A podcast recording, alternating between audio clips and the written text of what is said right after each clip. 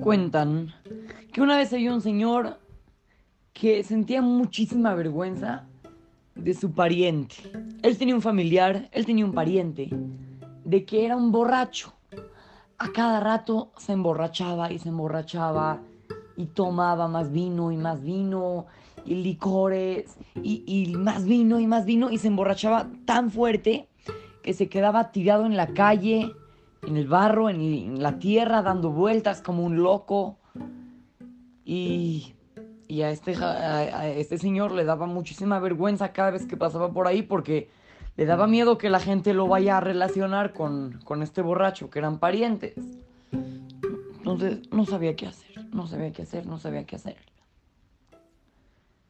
Un día, este señor iba caminando en la calle y encontró que en, en el barro había un señor dando vueltas como un loco.